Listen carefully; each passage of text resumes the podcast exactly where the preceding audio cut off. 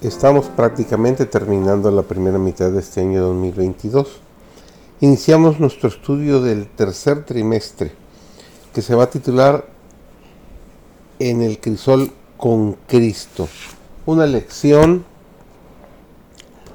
escrita por el pastor Gavin Anthony, un pastor de Sri Lanka, de donde es originario, y eh, en el momento que estudió la lección él era el presidente de la asociación en Islandia. Así que entramos de lleno, sábado 25 de junio, su servidor David González y nuestro título esta semana es El crisol del pastor. A medida que Jesús, el gran maestro, presentaba las lecciones que debían ser aprendidas del libro abierto de la naturaleza, abría los ojos del entendimiento de sus oyentes para mostrarles la atención que en ella se da a los objetos en armonía con el rango que ocupan en la escala de la creación.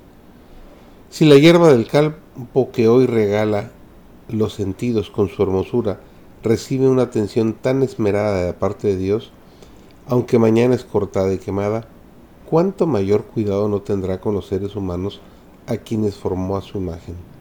Nunca seremos capaces de formular ideas exageradas con respecto al valor del alma humana ni de la atención que el cielo le ha concedido al hombre.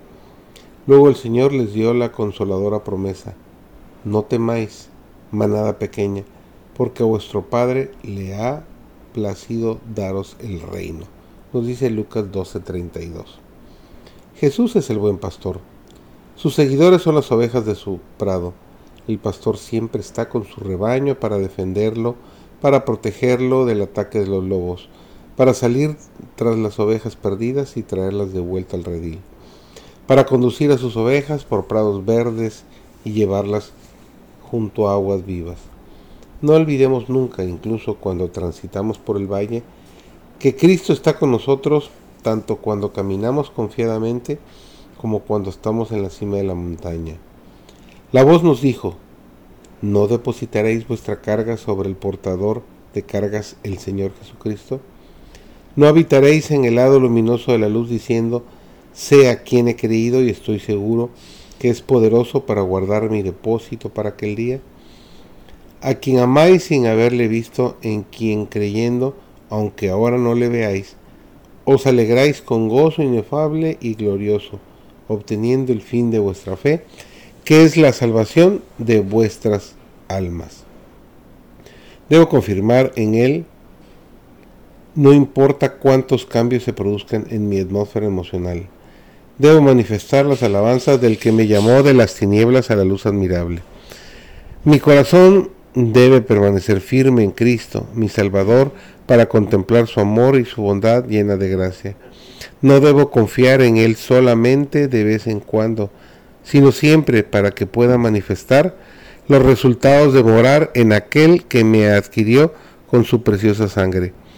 Debo aprender a creer en sus promesas y aceptarlas como la segura palabra de Dios para tener una fe estable.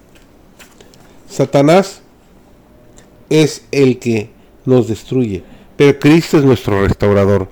Debemos ejercitar constantemente la fe y confiar en Dios, no importa cuáles sean nuestros sentimientos.